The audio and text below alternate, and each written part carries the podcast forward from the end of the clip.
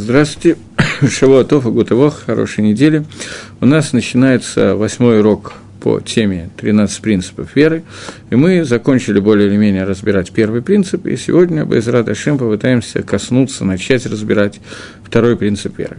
Для того, чтобы начать разбор, как и в прошлый раз, я хочу начать с того, что прочитать несколько формулировок, которых в разных книгах и дает Рамбам, этого принципа.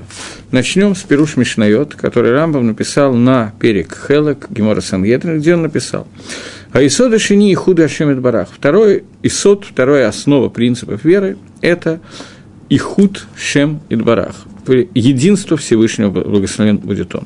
То есть, чтобы мы верили, что Сиба, Гаколь Эхад, что причина всего существующего – это один – и нет его единства, его единство не подобно на любое другое единство, и нет у него зуга, нет у него пары. И не как что-то, что находится вне его, и не как человек, который один, но он э, разделяется на множество единств. И не как и его единство. Это единство, которое не имеет тела, а оно единство полное, стопроцентное, единство ничего подобного этого единству нету, и нету никакого хилука, нету никакого разделения в Энсов, в бесконечном Творце.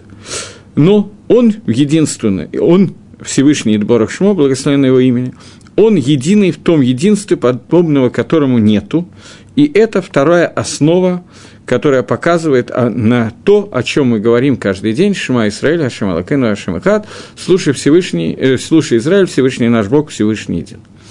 Это формулировка, которую он дает פירוש המשניות. Я пока не буду ничего объяснять, я прочитаю еще несколько формулировок, каждая из которых дает Рамбам. Понятно, что каждая формулировка что-то добавляет. В книге Рошимуна Рамбов дает чуть-чуть другое определение, очень похоже, естественно, поскольку это один и тот же принцип. Он пишет, что Исодашини – это единство, что он един, и нету такого единства в никаком виде вообще – и это не единство какого-то конкретного вида, и не как один, который составлен из множества отдельных частей, и не как тело, которое состоит из миспара, из количества и принимает различные хилуким, различные разделения и так далее. Если будут вопросы, вы задаете, да? Но он единственный Всевышний, единство, которое нету ничего подобного этому единству, и это второй исот, который мы ищем, учим из того, что говорим «Шма Исраиль, Хашем Алакейну, Хашем Ихат», то есть это фраза Тора.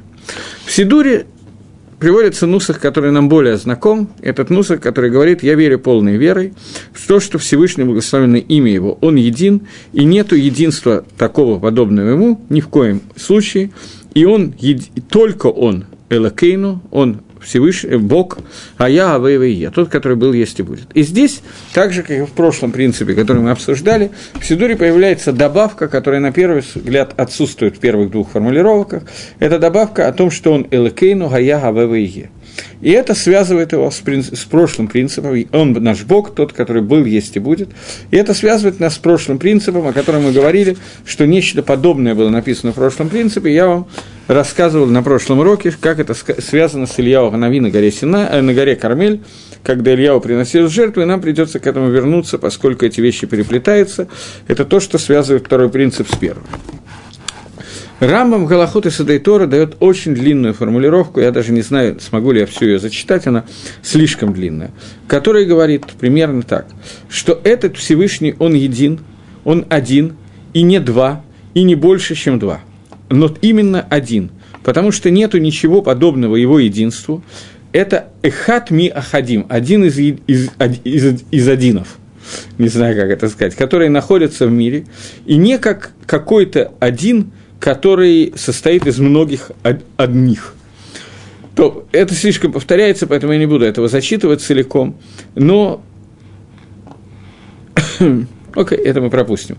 В Галахот Шува Рамбам дает еще одну вещь, что хамиша, пять видов, которые называются миним, еретики, это один из них, это тот, который говорит, что есть там мангик, есть тот, кто управляет этим миром, но их двое или больше – Таким образом, тот, кто отрицает то, что Всевышний он один, обратите внимание, что есть два слова, которые мы переводим слово «эхат», сказанное на иврите, на русском обычно переводится двумя словами. Это «один» и это «един». На самом деле это немножко разные оттенки, и нам именно об этом надо сейчас говорить.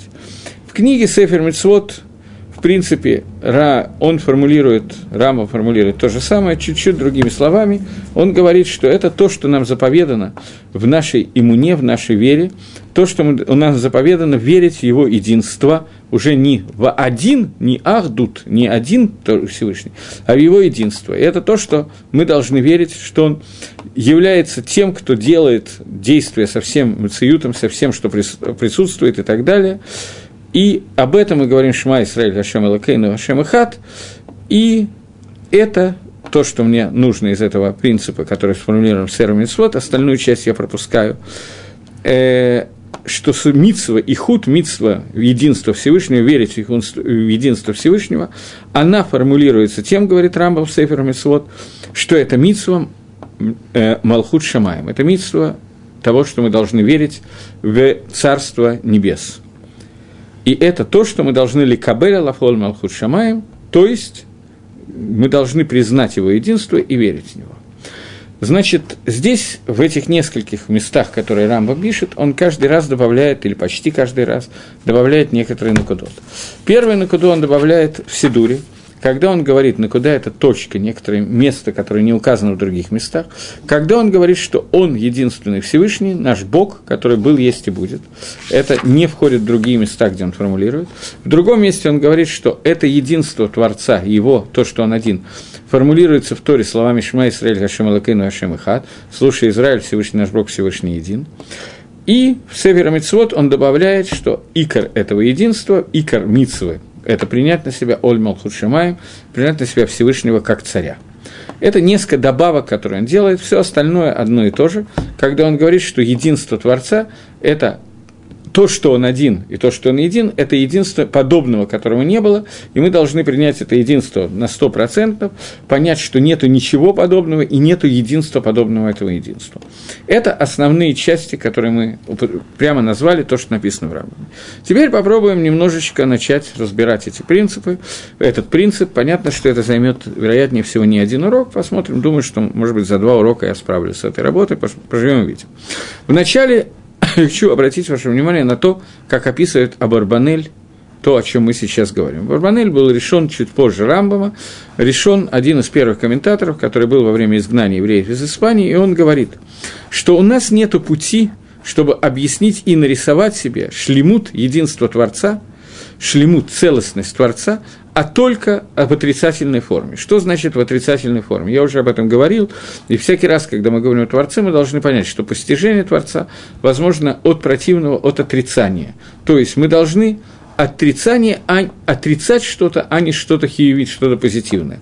Позитивно понять, что такое Творец, говорит Абарманель, мы не можем, но негативно сказать, что к нему не относится то-то, то-то и то-то, это то, что мы можем понять. потому что невозможно описать Всевышнего никаким описанием из позитивных описаний, как уже мы неоднократно говорили и объяснил Рамбам в книге Марена Вухим, и в книге Кагелат говорит об этом лично царь Соломон, Шламо Амелах, когда он говорит, то не буду все цитаты приводить и так далее, то есть нет никакого, никакой позитивной формы, которой мы можем объяснить, что такое Творец, а только из, шлилю, из шлилут от отрицания и так далее. Теперь я хочу обратить внимание на то, как это сказано, где это было сказано. Некий человек по имени, секунду, Араф Азриэль, который являлся учителем Рамбана, он написал в книге Сефер, так и называется Сефер Муна, книга веры. Он написал, что если спросит тебя тот, который спрашивает, что такое Создатель, то Шува, ответить ему можно только одно. Это тот, у которого нет хисарона, тот, у которого нет изъяна.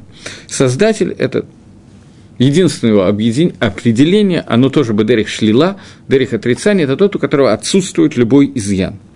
Поэтому после того, как э, Рамба в книге Карим и так далее написал, в книге 104 э, Карим описал то, что он написал, то после всего этого он возвращается к первому Икару, которым мы назвали, что это Икар Гаикарим, это основа основ, из которого можно вывести, в общем, так или иначе, выводятся все основные основы, поэтому он первый которой он говорит, что и Исадот и основа основ – это то, что все исходит от элокутства, от Всевышнего, и то, что мы должны, определяя Всевышнего, убрать из этого определения три гагбалы, три ограничения, которые существуют. И эти три ограничения, которые не могут относиться к Творцу, это и с этого и начинается второй икар, который мы описываем, а именно мы говорим, что гу эхат, Всевышний един, то есть, что означает, что он един? К нему не относится понятие количества. Один – это то, к чему, не относится понятие количества. Ко всему остальному относится понятие количества. И это единство его, он один тем одним, что ни, ни к чему другому слово «один» не относится так, как к нему. Это первое. Второе – это следующий сот, который мы еще не читали. Это то, что к нему не относится понятие «тело». И третье – к нему не относится понятие «место». Вот эти три, три гагбалы, которые есть, это следующая основа веры, которую формулирует Рамбам, это то, что не относится ко Всевышнему. Он один, и к нему не относится количество. Он, он тот, кому не относится понятие тела, и он тот, кому не относится понятие места. И это мы продолжим чуть-чуть дальше и будем обсуждать. Окей. Okay. Дерих Агав, Илья Ганови, есть предисловие, которое написано в книге Зо, Тикуней Зогар. Это предисловие Раби Шимон Барейхай написал э, от того, как он учил его с Илья Анови, и там он приводит, что Илья Анови ему сказал, когда в 13 лет они пребывали вместе в пещере и учили Тору, то Илья ему сказал от имени Гашема «Она гу хат велоба хушбон». «Я тот, который един и у которого нету хижбона». Хижбон – это число. Это понятие единства, которое относится к тому, что к нему не относится понятие хижбона, понятие миспара. Миспар – это всегда от слова лиспор считать, это когда лисапер рассказывать, обсуждать что-то, которое идет какой-то какой магалах, какой-то какой путь, который начинается с одним и продолжается. Единство Всевышнего – это то, с чего не начинается никакой миспар, ничего другого. Теперь э, в книге Лешем – Лешем – это книга, фактически уже книга по Кабале, которая написана сравнительно недавно, несколько поколений назад, два поколения назад. Он приводит такую фразу. «И это коль хават адам бааламу», и это все вся обязанность человека в этом мире, бамаасеу бадибур в действиях и в речах, и в мыслях, то, что лиехет эт кольга кахот гаалам куло алафит барех. Это то, что надо присоединить все силы которые есть в этом мире, к нему Всевышний, что он единственный тот, который делал, делает и будет делать все действия, и он единственный Элаким, Башамаем, Вагарец и так далее.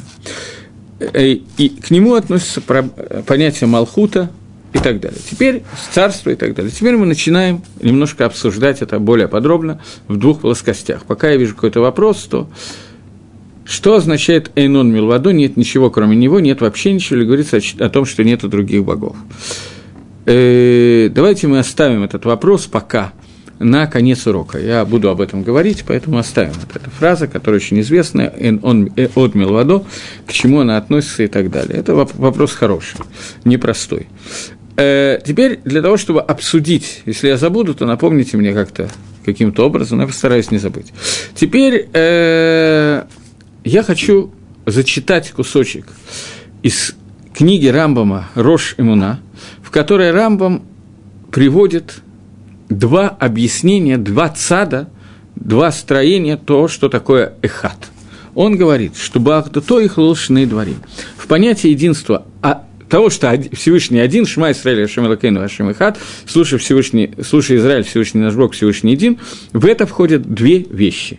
Первая вещь, что эйн ло шини, вело шутав Первая вещь, что нету другого Творца, и понятно, что к этому относится тоже фраза «эн от милвадо» нету никого, кроме Всевышнего. И что нету никакого шутафа, никакого компаньонства в его божественности. Это первая часть, и мы сейчас ее начнем обсуждать.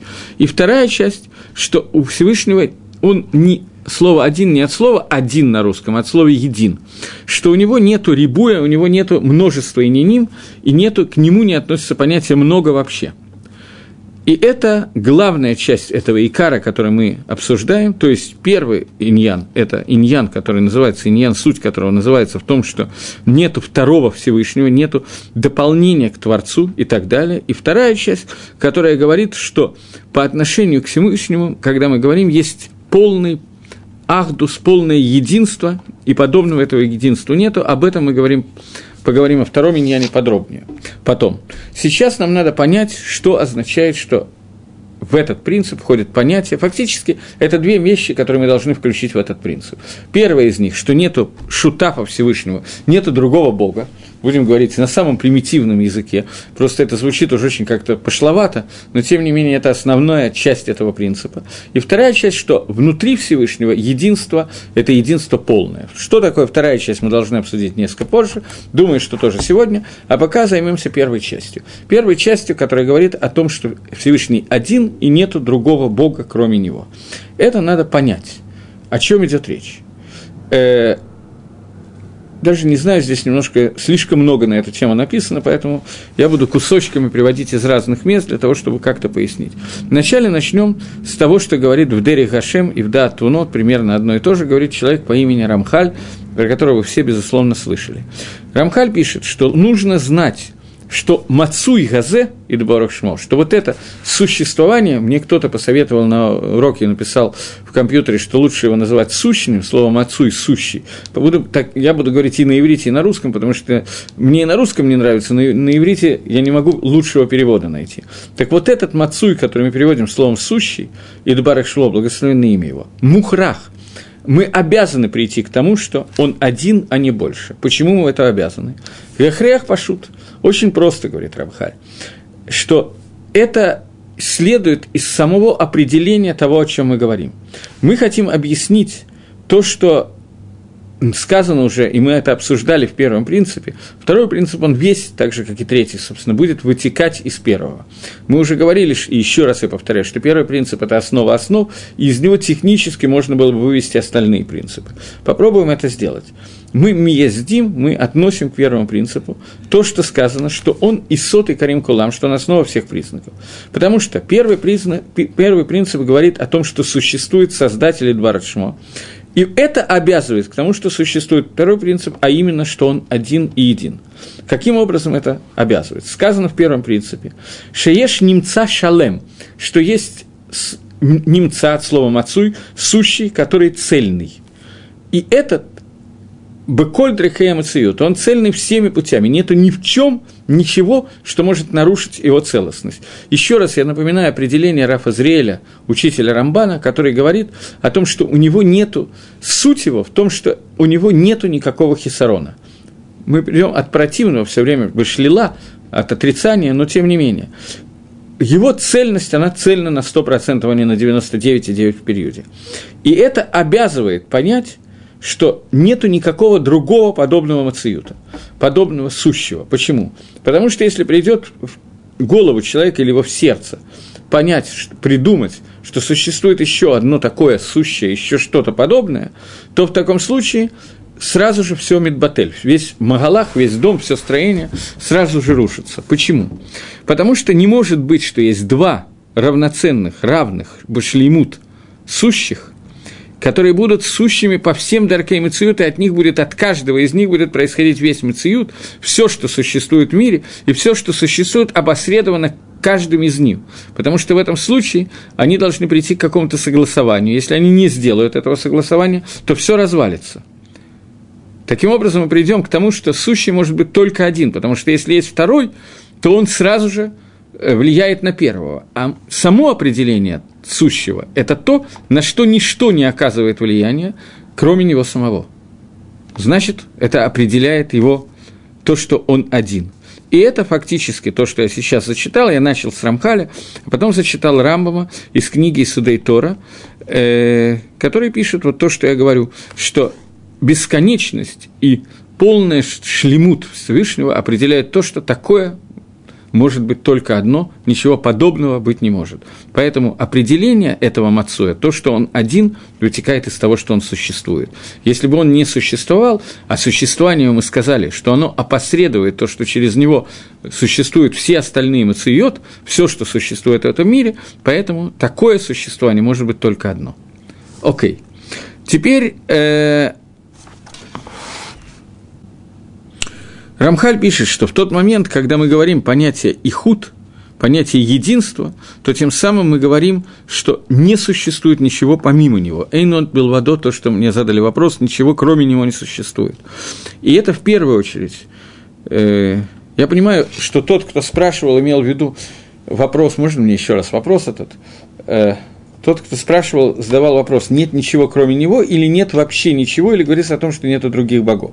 Понятно, что когда мы говорим, в первую очередь мы говорим, что нет других богов, кроме него, но кроме этого мы говорим, что все, что существует в этом мире, оно существует только потому, что Всевышний хочет этого существования сейчас. Поэтому одно из них следует из другого. В тот момент, когда мы говорим, что нет ничего, кроме вообще ничего нету в мире, все, что существует в мире, оно существует только опосредованно, потому что Всевышний хочет, чтобы сейчас это существовало, то тем самым мы должны прийти к состоянию, к пониманию того, что нету другого Всевышнего. Потому что если есть две силы равнозначные, то они обязательно придут к нешлемуту, к нецелостности.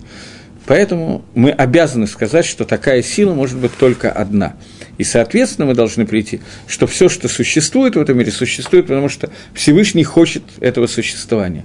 Поэтому я сказал, что я хочу ответить чуть позже на вопрос, потому что две, два ответа, которые вы дали на этот вопрос, они оба верные. Нет вообще ничего и нету других богов. Из того, что нету вообще ничего, из этого следует, что нету других богов. На это мы можем спросить, а вот мы видим, что существует стол, стул, микрофон – и так далее, и все, что есть компьютер, на котором задаются вопросы, на котором слышатся ответы, и т.д. и т.п. Все, что существует, оно опосредованно существует, потому что Всевышний хочет это существование, это и есть его рацион. Все остальное, что мы видим в этом мире, это уже творение. Творец – это один. Это то, что имеется в виду в этом правиле «эйн от милвадо». Немножко подробнее мы до этого дойдем еще секундочку. Так вот, вторая часть, о которой мы говорим, второй исот – второй исот в этом исоте, вторая часть этого икора, который говорит не только о том, что Всевышний один, и это доказуемо, что он один, потому что это вытекает из первого правила, которое мы говорили, первая кара, но вторая часть, которая говорит, что он не один, а един, и что у него нету не только тела и так далее, об этом говорят, будут говорить все остальные принципы, но имеется в виду, что он един, и он неделим, и в нем нету невозможно его разделить на разные желания, на разные органы и так далее, и так далее. Из этого будет следовать следующий принцип, который нам надо будет обсудить через раз, наверное, о том, что у Всевышнего не может быть тела, потому что тело – это уже различные органы тела, это уже нарушение понятия единства. Но теперь нам надо понять, что означает вот это единство, о котором мы говорим. Тема эта немножечко бесконечная и одновременно очень короткая, поэтому э, для того, чтобы ответить на этот вопрос, я использую э, фразу из Марена Вухим, которую пишет Рамбом. Гаикар бы коль загу. Основное в этом – это то, что «эйн кахоид барахшмо альде, альдерих коах шебе кольгув», что силы Всевышнего, они не идут параллельно так же, как идут все силы любого творения, у которого есть тело, что существует какой-то дополнительный кох, то есть это то, что он со, сила, которая есть, которая тело руководит, он составлен из самостоятельности, из самого тела и дополнительных сил. И также он пользуется теми силами, которые есть вне его. Давайте я попытаюсь привести пример. Когда мы говорим о человеческой силе, о человеческом влиянии, то человек э, берет палку, швабру, и этой шваброй подметает он использует какую-то вещь для того, чтобы произвести какое-то действие. у него есть собственные силы и силы каких-то предметов, которыми он владеет своей силой, владеет какими-то предметами для того, чтобы что-то сделать. То есть посредством того, что существуют еще какие-то дополнительные силы, кроме самостоятельных сил его тела, посредством этого действует любое творение. Я беру на примере человека. Например, человек своим пальцем, который является собственной силой, нажимает кнопку компьютера и включает какие-то силы, э, каких-то программ и т.д. и т.п. Но он Всевышний, благословенное его имени, имя, его, он все в нем. И только в нем есть, только в нем существует паштут отсмо, настоящий паштут, настоящая простота. То есть то, что нету ничего помимо того, что содержится в нем. Он не использует силы, которые существуют в мире, и не работает, не управляет силами, которые есть в мире. Это неверно. Все эти силы – это и есть его управление, это и есть он сам. И нету ничего, кроме него. Это продолжение фразы «эйн од милвадон», нету ничего, кроме него. То есть, все, что есть, «эйнбо иньян зулата смуто», нету ничего, кроме самого него, в которое он делает, и которым он управляет, и которое он хочет. Но он делает действия самим собою, и извест, и знает самого себя, и хочет в самом себе а не какими-то дополнительными силами и желаниями. И любой швах, любое э, прославление, которое мы делаем, э, которое относится к нему Идбарех, к нему Всевышнему, это только посредством к нему самому, а не к, тем, к тому, как он владеет какими-то силами. И нету вещи, которое отделено от него, не дай бог. И это то, что известно, что вот это вот называется Ахдус Пашут, полный, Ахдут полное единство Идбараш, Идбарашмо, Бетахлидов Шитут. Это самый верх единства, которое может быть, и это Лашон Рамбама, так пишет Рамбам Варен Навухим. И это объяснение этого принципа. Таким образом, мы объяснили сейчас две вещи. Что, когда мы говорим ой, о Потому что Всевышний, анима амин бамуна шлейма, сейчас я найду, я верю полной мерой, то, что Всевышний Идбарах Шмо, он ехит, вен их дуто комоту, бешум по ним, то мы включаем в себя две вещи. Он один и он един они связаны друг с другом. Первая вещь говорит о том, что нет никаких сил, которыми Всевышний управляет. Все силы – это и есть сам Творец, они все вытекают из него, и это и худо, и дбарах – это единство Всевышнего. Нету ничего, не дай Бог, оторванного от него. И вторая, там какой-то пол вопрос или что-то появилось. И вторая – это то, что Вторая – это то, что Всевышний один и нету другого Бога, то есть понятие существования еще одного Бога, это сразу сделает таким образом, что существуют какие-то силы, которые оторваны от одного, от одного из них. Поэтому это определяет то, что Всевышний должен быть один и не может быть второго. Это две вещи, которые входят в этот исот. Теперь меня задают вопрос. Если Господь не отделим от своего желания, отделен ли каким-то образом от желаемого материального мира? Э, пожалуйста, за урок я, честно говоря, Всевышний не отделим от своего желания, отделен ли каким-то образом от желаемого. Я не знаю разницы между желанием и желаемого. А, от материального мира. Не дай Бог, хас шолом, Всевышний никаким образом не отделен от материального мира. Вопрос не такой простой. Вопрос, я, если я правильно понимаю вопрос, то вопрос не такой простой. Я, правда, не до конца уверен, что я его правильно понимаю. Это я не на вас нападаю, а на себя, не подумайте. Дело в том, что э, нужно понять, что нету места, в котором нету Творца. Творец, он савеф от коля алам, и он мималеет коля алам. Он окружает все миры, и он заполняет все миры. Нету в мире места свободного от Творца. Но, когда мы об этом говорим, мы говорим со стороны Творца. Со стороны Творца Творец заполняет все миры, все, весь мир и так далее. С нашей стороны понятно, что есть места, где мы не видим Творца. С нашей стороны, кибы и холь, не дай бог, можно сказать, что есть какое-то место, в котором Творца нету. Это неверно. Но это верно Мицидейну, с нашей стороны, неверно со стороны Творца. Это довольно тонкий вопрос, из которого возникает много ошибок. Одна из ошибок, которая освещена в книге Нефиш Гахаим, которая говорит о том, что люди, которые говорят, что Творец заполняет весь мир, приходят такие люди, которые говорят, что если Творец есть везде, и везде есть в одинаковом количестве, одинаково Творец находится в храме и в сортире, то Почему в сортире я не могу молиться и говорить слова Торы, надевать тфилин и делать любые другие заповеди? Нефиш Хаим пишет, что это ошибка, которая заключается в том, что мы должны понять, что вопрос этот разбирается в двух плоскостях. Со стороны Творца и со стороны Микабеля, человека. Со стороны Творца Творец, безусловно, находится всюду, и нет места, где нет Творца. Но со стороны Микабеля Всевышний скрывает от нас – свое влияние. Есть места, где мы не ощущаем кибы и холь, как будто бы там нету Творца. Это понятие, которое в Кабуле называется цимцум, и существует Шейла, есть махлокис в этом или нету махлокис в этом понимании, но существует мицидейну, как пишет Нефиш Гахаим, с нашей точки зрения, существует место, где мы не обнаруживаем влияние Всевышнего.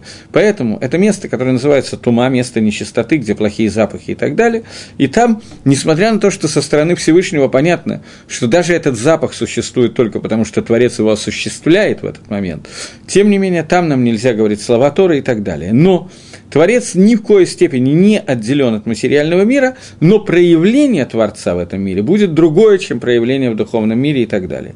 Поэтому каждый раз, когда мы говорим о сокращении воли Творца и так далее, мы говорим о проявлениях Творца, а не о самом Творце. Сам Творец, он не только неотделим от своего желания и от желаемого, но он одинаково находится всюду, но его проявления в разных местах будут разные. Я думаю, что пока нам этого хватит для того, чтобы двигаться дальше. Понятно, что к этому вопросу нам придется так или иначе возвращаться на остальных принципах, потому что, с одной стороны, как бы это очень сложный вопрос, а с другой стороны такая тематика, что мы к ним вынуждены будем их касаться. Окей, теперь я хочу вернуться к тому, что я сказал до этого, что мы говорим о том, что... Появился новый вопрос, секундочку. Микрофон, стол и так далее, это понятно, тут многоточие. А человек? У Творца есть воля, у человека есть своя воля, свободная воля. Как тогда эти две воли одновременно существуют? Все? Творец один и воля одна. То есть, каким образом существует вопрос, если я правильно понимаю, каким образом воля Творца согласуется с тем, что Он да, нам дал какую-то тоже волю. Если вопрос этот, я так думаю, что, то что означает свобода выбора, когда все зависит от Всевышнего? Вопрос этот, на который Рамбам пишет, что на этот вопрос ответа дать невозможно – это вопрос, на который технически человек не может ответить. Есть много способов, попыток ответа на этот вопрос, которые дают разные русскоязычные и ивритоязычные лекторы. Они хорошо красиво освещает какую-то часть этого вопроса, но нужно понимать. После того, как Рамбам это сказал, вы на меня не обидитесь, если я тоже это говорю. Рамбам сказал Мифураж, что ответа на этот вопрос у человека быть не может. Этот ответ может быть только у Творца, и все – но, тем не менее, для того, чтобы как-то проиллюстрировать ответ на этот вопрос после, только после того, как я сказал, что ответ на этот вопрос отсутствует, я могу дать эту иллюстрацию, то придумаем такое состояние вещества. Существует прямая линия. На этой прямой линии есть точка. Из этой точки мы видим близлежащую точку слева и справа. После того, как эту прямую линию мы переводим в состояние второго измерения плоскости – она становится плоскостью. Точка на плоскости – это прямая, которая вытекает из этой точки на прямую, она проектировалась как точка, на плоскости это, соответственно, уже прямая. Вот из этой точки, когда она находится в той же самой точке, но уже в плоскости, я вижу угол, я вижу всю прямую, которая была. После этого всю прямую, которая... Следующий вопрос секундочку, пока не надо. Э, после того, как я вижу всю прямую, которая существует, я уже вижу не две близлежащих точки, я уже вижу огромную линию, то есть я уже вижу намного больше. После того, как я выхожу из плоскости и наблюдаю сверху, то я вижу всю плоскость и так далее. Всевышний, который находится вне времени, не только вне пространства, но и вне времени. Он видит действия человека как в прошлом, так в настоящем, так и в будущем одновременно. Примерно это можно представить на уровне человека, который наблюдает очень примерно. Понятно, что любой пример, когда мы сравниваем человека и Творца Хасвышола, любой пример будет неверен. Но, тем не менее, как-то, чтобы понять, о чем идет речь. Я смотрю на плоскость, которая есть на этот стол. Этот стол – это лабиринт, и лабиринт, который мы устроили, в нем я знаю, что мышка бегает по лабиринту. Если она пойдет направо, мышка хочет найти выход из лабиринта. Я знаю, что если в какой-то точке, где она оказалась, она пойдет направо, то я знаю, что она придет к какому-то тупику, и надо будет вернуться и потом все равно пойти налево. При этом это мое знание никак не влияет на свободу выбора мышки. Мышка в любом случае можно, знает, что ей можно пойти туда и сюда, и она сейчас принимает решение вне зависимости от моих знаний этого решения. Воля Творца – это то, чтобы человек пришел к, определенному, к определенной точке. Эта определенная точка – это кидуш Гашема, это как раз тот принцип, о котором мы сейчас говорим, раскрытие единства Творца в этом мире. Раскрытие это могло произойти за несколько часов, могло произойти за несколько тысячелетий. Адам решен, он не воля Всевышнего, чтобы Адам решен привел мир к тому, что единство Творца будет открыто в этом мире. Но Адама решено нужно было решать сейчас, кушать дерево от дерева познания или не кушать от дерева познания. То, что конечный результат будет один и тот же, не повлияло на выбор Адама решена. И Всякодыш Барагу знал, что Адам выберет, но не мешал ему выбирать. Он как бы, киба и холь, скрывает свое знание и свою волю для того, чтобы организовать выбор человека это немножечко иллюстрирует, что такое свобода выбора и как она связана с волей и сознанием Всевышнего. Но, повторяю, это, э, то, что я сейчас говорю, это не полностью освещает эту проблему. Почему?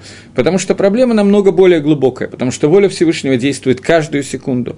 И сокрытие этой воли, оно сокрытие очень относительное, но оно существует. И тем не менее полностью понять, как воля Всевышнего и его знания соотносится с, нашим свободой, с нашей свободой выбором, невозможно, потому что мы не понимаем, что такое его воля и его знания, поэтому мы не можем понять, как они соотносятся с чем-либо до конца. Но какую-то иллюстрацию я вам дал, и мне кажется, что эта иллюстрация более или менее ответила на вопрос, но нужно помнить, что полного ответа на вопрос нет и быть не может. Произношение брахот – это чье, я не до конца понимаю вопрос, который мне задан. Может быть, не весь вопрос? Произношение брахот – это чье, произнесение, не понял вопроса. Произношение брахот, благословление – это одна из кусочков молитв или еще чего-то, которые я объяснял так, как я мог объяснить. Вряд ли я с тех пор стал, я стал старше и глупее, вряд ли я поэтому могу объяснить больше. Я объяснял это на тему молитвы, можете там посмотреть, но я просто не совсем понимаю, как, в чем вопрос сейчас. Окей. Э, таким образом, мы осветили две части Ахдуса. Это один и един, и показали, как они связаны вместе. Но, кроме этого, в этом аспекте есть очень много еще, что надо обсудить и осветить. Одна из вещей, которые нам сейчас, в которые нам сейчас придется влезть, это вещь, которую, может быть, меня побьют камнями за то, что я это делаю, но думаю, что не больно, поэтому будем надеяться, что ничего страшного. Поскольку сегодня так случилось, я не уверен, что это правильно, но так случилось, что я думаю, что 90% из тех, кто меня слушает, слышали и знают, что существует понятие медот Всевышнего, меры Творца, сферот, сферы, через которую Всевышний управляет миром и так далее, то не может не возникнуть вопрос, который обсуждается всеми, кто обсуждает этот принцип, вопрос из-за которого на Рамхале были большие нападения э, совершены, вопрос о том, как понятие единства – Ахдут Всевышнего соотносится с тем, что Всевышний управляет миром через понятие, которое называется сферот, то есть какие-то сферы, какие-то способы управления миром, какие-то медот и так далее. Э, мы знаем и приняли на горе Синай, Дерихака впервые понятие сферот находится в книге, которая написана, я сейчас не помню название этой книги, потому что я ее не видел в глаза. Книга это приводит Лешем. Есть книга, которая написана Машер Абейну. Я всегда думал, что Машер Абейну написал только одну книгу, которая называется Сейфер Тора.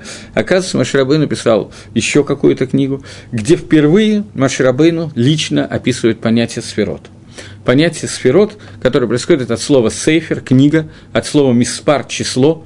Миспар, сейфер – это то, что число, книга, рассказ, сипур – это то, что рассказывает о том, каким образом Всевышний руководит миром. То, что мы говорили до сих пор, мы говорили о том, что Ахдус, единство Всевышнего – это вещь, которая, в принципе, не отделена от нас, его невозможно понять, потому что надо быть Всевышним для того, чтобы понять, что такое его Ахдус, а нам это не светит.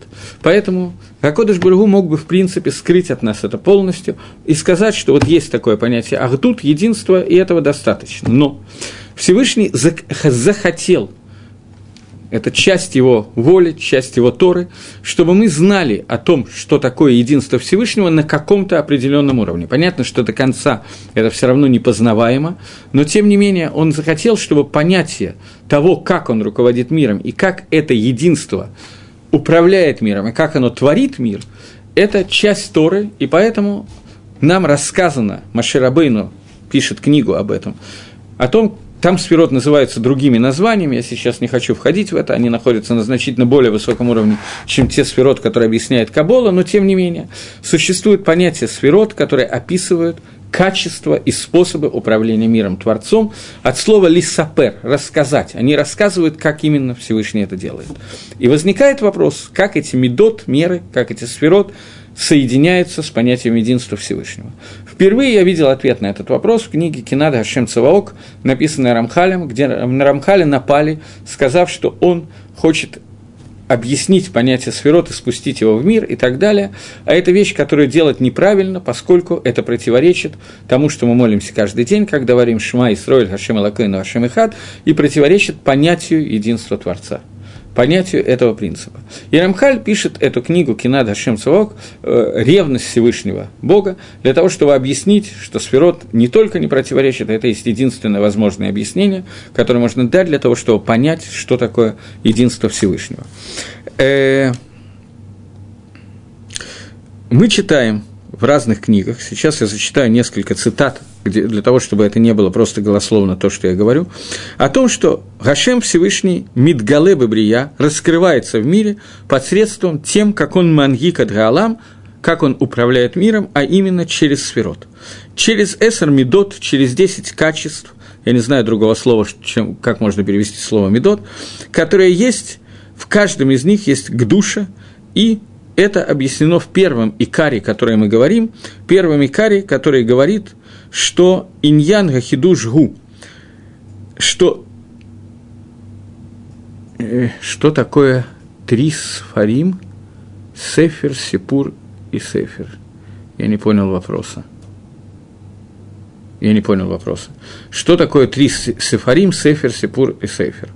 Не знаю. Не, если можно пояснить вопрос. Так вот, когда мы говорим о первом Икаре, который говорит о существовании Творца, то он говорит о том, что хидуш, в том, что Всевышний раскрывается своим созда- созданием, этим способом через свои 10 медот, которые, каждая из них, она ис- исходит из самого Всевышнего Энсов Баругу, бесконечного благословенного. Но рацион Всевышнего раскрыться через вот это вот обновление, через свои медот, и через это, то есть Рамхаль пишет так, что Всевышний мог, в принципе, устроить это раскрытие каким-то другим способом. Но он захотел, чтобы невроем его воспринимали именно через этот способ. И это, поэтому у нас появляется какой-то минимальный эвшарут, минимальная возможность каким-то образом понять, что такое Гилует Барех, что такое Гилу его желания, что такое раскрытие его желания. Авраам написал Сефер Ицира «Начало Каболы». Да, есть книга Ицира, которая написана Авраамом. Называется это «Начало Каболы» или нет, я не знаю, потому что есть еще книга, которую писал Адам Аришон, может быть, они были тоже началом Кабалы и так далее. Я сейчас не планирую давать уроки по Кабале и так далее. Понятие сферот – было впервые 10 сферот, которые написаны. Я сказал, что написаны были Маше Рабейну. Название сферот Маше дал не те, которые дает Аризаль и книга Зогар. Но он впервые употребляет эти 10 сферот для того, чтобы каким-то образом объяснить, как проявляется Всевышний в этом мире. Я сейчас хотел только сказать, что сферот, которые, о которых мы вынуждены сказать несколько слов, естественно, мы в них не будем очень подробно входить, потому что это не этот курс, это надо отдельно заниматься с книгами и так далее. Я не говорю, что это невозможная вещь, это вещь возможная, но, во-первых, я не уверен, что для всех нас она одинаково возможна и правильная сейчас, а во-вторых, это понятно, что это не тема того курса, о котором я говорю. Поэтому коснуться того, что мне нужно из этого, я могу, но не больше. Так вот, то, что я хотел сказать. Я хотел привести Рамхаля, который объясняет, что Всевышний раскрывает себя в этом мире через свои медот, через свои гангагот, через то, как он управляет, через управление этим миром. Для чего Всевышний это сделал? Он мог бы сделать так, чтобы его гангага этим миром вообще никак не была понятна. А Кодыш Бару захотел, чтобы невроем каким-то образом коснулись знания о Творце – создания коснулись знания о Создателе. И это часть Торы, которую нужно учить на разных уровнях, по-разному и так далее. Но так же, как мы учим Кумаш, так же, как мы учим то, что сейчас мы должны верить во Всевышнего, во что именно мы должны верить, также мы должны учить эту, эти вещи, но должны учить учить, а не просто говорить на эту тему, как сегодня очень принято делать. Поэтому мы сейчас не будем учить, мы просто хотим понять, что имеет в виду Творец, когда он раскрывается через понятие сферот, через понятие ганагот, он дает нам какие-то знания о том, что существует каким образом идет управление Творцом этим миром. Сейчас, пока появляется еще один вопрос, я пока немножечко э, продолжу. Э, мы говорим о том, что икор нашей иммуны – это иммуна в единство, в ахдус, то, что Всевышний один и един. Но раскрытие его – происходит через какие-то атрибуты, через какие-то вещи, которые неотделимы от самого него. Э, и шло, книга Штейла Ходабрид приводит, по-моему, от имени Аризали, но я точно не знаю. Он говорит, что второй икор основ веры – это то, что Всевышний один, и нету ничего подобного его единству, которое скрыто, и нету конца его единству. И это единство, оно единственное единство, которое называется эмет, истина. и не как э, какие-то другие вещи, о которых мы говорим слово «один», которые неприменимы. И это единство, которое не состоит ни из чего и не делится ни на какое деление и так далее. При этом сферот, которые есть, это проявление этого единства. От, от цифры 1 может быть много проявлений. Теперь, Три сферы – это Сефер Яцира, в первой Мишне говорится, все возвышенное и святое имя, и создал мир свой тремя сферот – Сефер, Сипур и Сефер. Вопрос, что это, был, что это такое? Э, если я правильно понял, меня стерли имя, кто это спрашивает, к сожалению. Э, вот, я, если я правильно понимаю, то мне делается предложение поучить немножечко Сефер Яциру в э, Хеврусе. Имени нету, я не знаю, кто человек скрыл анонимно скрыл свое имя и предложил мне поучить Сефер Яцира в Хеврусе. Значит, я сообщаю прямо, что я Сефер Яцира по-моему, не открывал ни одного раза. Та Сефер Яцира, которую вы цитируете, написана человека по имени Райвет. Райвет – это один из решений, чтобы не спутали. Это не Сефер Яцира, который писал Авраам, это другая Сефер Яцира. Райвет, который написал Сефер Яцира, он действительно разбил ее на Мишнаес и написал Сефер Яцира, которая рассказывает о некоторых из вещах, о которых мы сейчас говорим. То, что Райвит пишет о первых трех сферах, которые он называется Сейфер, Сипур, Сейфер и Сейфер, как вы назвали, это не совсем так, это все три слова означают примерно одно и то же. Это первых три сферы из десяти сферот в переводе на, нас, на наш более понятный, более человеческий язык. Три сферы. Я последний раз употребляю эту терминологию, я больше в них ходить не буду, и прошу меня не провоцировать, подобных вопросов не задавать. Вы прекрасно понимаете, что это не тема сегодняшнего урока. Тем не менее, поскольку вопрос возник, я начал по глупости, собственно, отвечать, то Кавана Райвида о том, что 10 сферот делятся на две группы, 3 и 7. 7 сферот называется 7 нижних сферот, 3 сферы называются 3 верхних сферы. 3 верхних сферы, их изначальное название, которое дал Маширабейну, то, что вы процитировали, можно мне обратно, только вы процитировали в транскрипции немножечко, Сейфер, Сипур и Сейфер. У вас получилось первое и третье совпадают, они не совсем совпадают. Э, это миспар, число, рассказ и сфера. Вот так вот. Эти три вещи соответствуют первым трем верхних сферот, которые существуют, которые в терминологии Аризаля, который был сильно после Райвида, называется Мохин, в отличие от остальных, которые называются Мидас. И когда Райвид их таким образом называет, он говорит о том, что мир начинался создаваться первыми тремя сферот.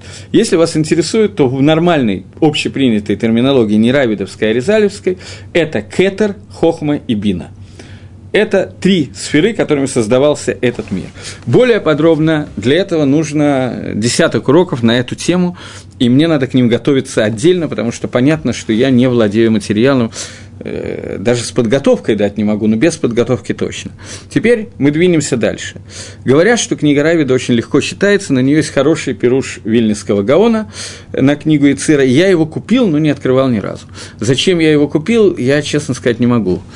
Э, потому что маленькая была книга, и было место на полке примерно. Окей, двинемся дальше. Э, мы остановились на том, как согласуется понятие сферот и медот и рациона Всевышнего, которое происходит, управляет миром, желание Творца, которое тем или иным способом управляет миром, с тем, что все оно выходит из одного единства и так далее. Теперь э, нам нужно, секундочку,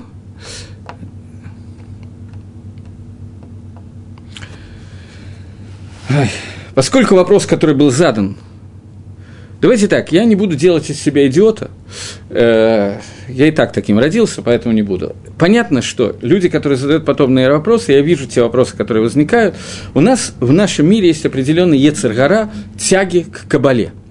Я не собираюсь из этих уроков делать уроки кабола, безусловно – но какие-то направления того, что хотят Микуболи, мне придется дать.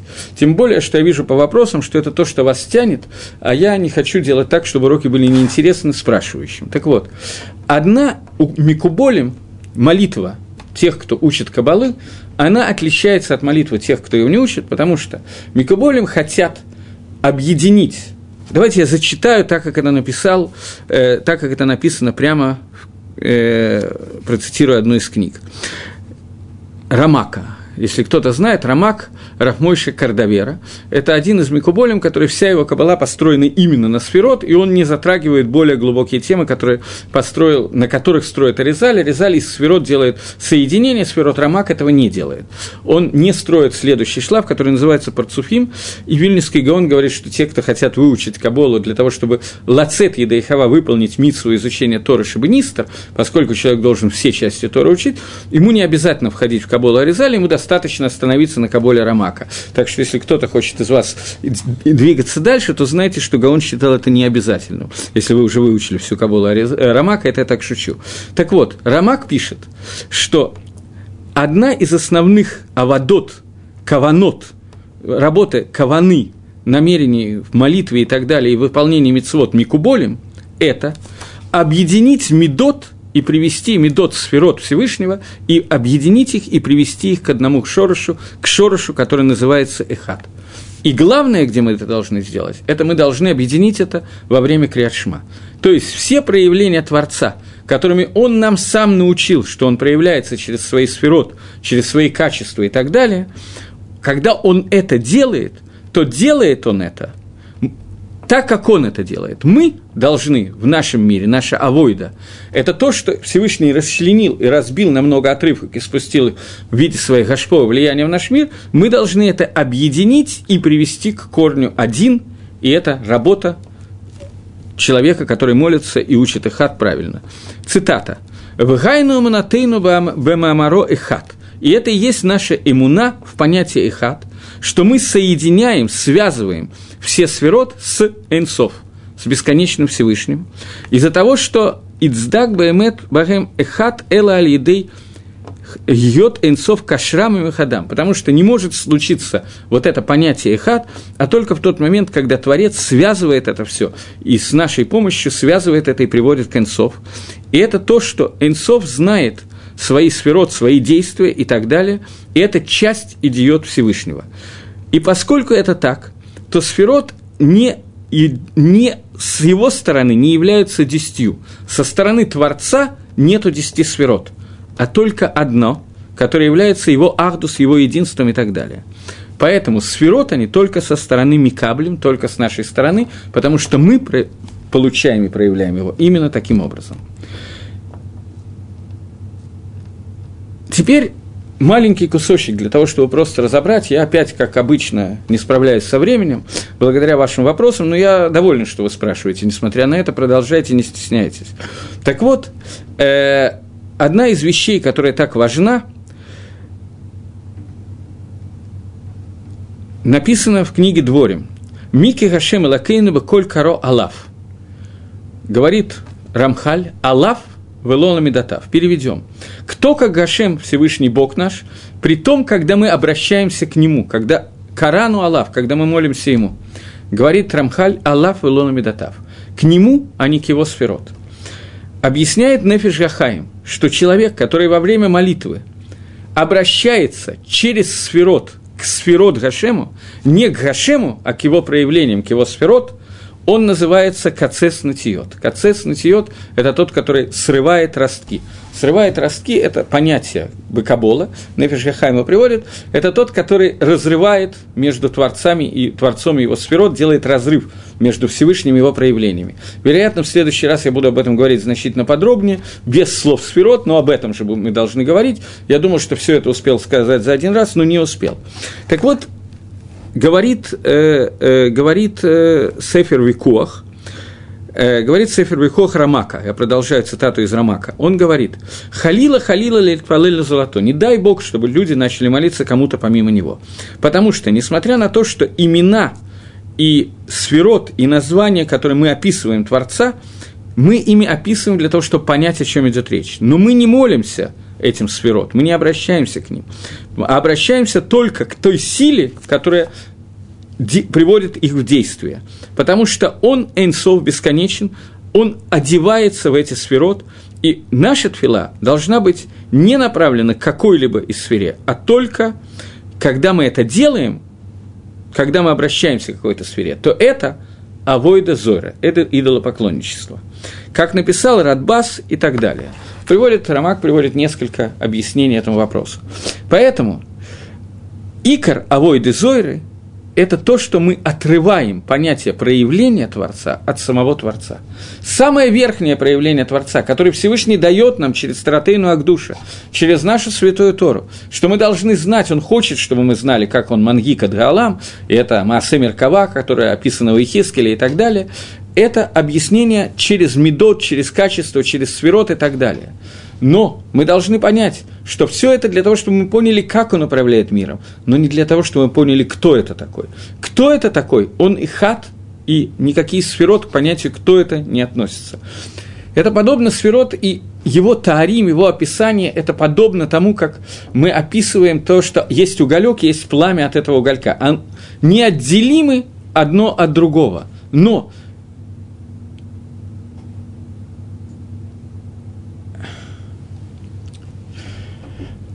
Дана, я даю уроки в скайпе, и можно как-то присоединиться. Вопрос, как это сделать. Оставьте здесь ваш, этот самый, каким-то образом, ваши данные, если можно. Окей, двигаемся дальше. Так вот, э, двинемся дальше. Э, когда мы говорим о единстве Творца, то это единство неотделимо от его проявлений. Проявления Творца существуют. И Гаркодыш Барагу хотел, чтобы знали эти проявления. Но после того, как он хочет, чтобы знали эти проявления, после всего этого, мы говорим о том, что это проявление Творца, неотделимое Творца, но Он управляет этими проявлениями, Он един. В тот момент, когда мы теряем понятие этого единства, начиная обращаться, смотреть, понимать Творца только через его проявление, то в этот момент это Макоровой дозори идолопоклонничества. И мы с вами, нам придется, никуда от этого не деться, нам придется сейчас заняться как рождать, вопросом, как рождается Водозора и как это все происходит, потому что иначе мы не поймем этого принципа абсолютно. Поэтому мне придется двигаться дальше – Существует вопрос. Проблема в том, что этот вопрос за две минуты я даже примерно не понимаю, как я могу осветить. Начнем его, зададим его и вернемся к нему в следующий раз.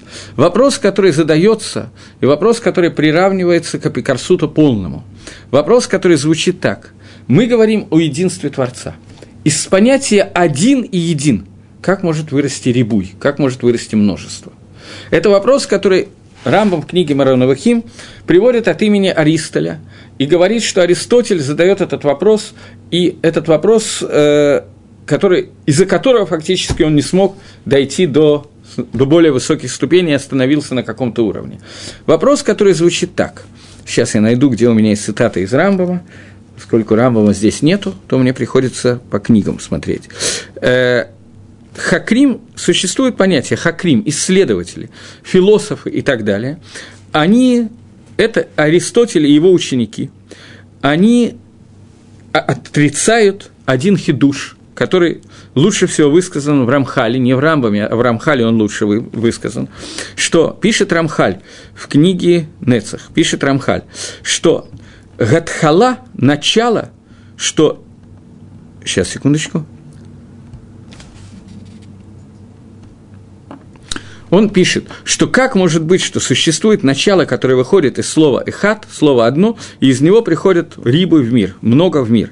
И уже многие хакрим своей мудрости сказали, что это вещь, которая не может быть, и поэтому эхат, они стали отрицать слово эхат, стали объяснять, понять, отрицать понятие эхат. И рибу, которые выходят, оно приводит к разделению и так далее. И это неправильно, потому что все растет из одного корня. Хакрим, о которых пишет Рамхаль и Рамбам, это Аристотель с компанией, который пишет Рамбам в Марею Навахим, что вся хасага, все понимание Аристотеля, оно было Добро, смотрите, я думаю, что это неправильно сейчас входить в этот вопрос. Давайте остановимся на том, что следующий урок я начинаю с вопроса, как из понятия «один» может родиться множество. Вопрос, который задал Аристотель, и на который отвечает Рамбам в Морей Новохим, и мы в следующий раз должны будем заниматься этим вопросом и идти дальше. Спасибо.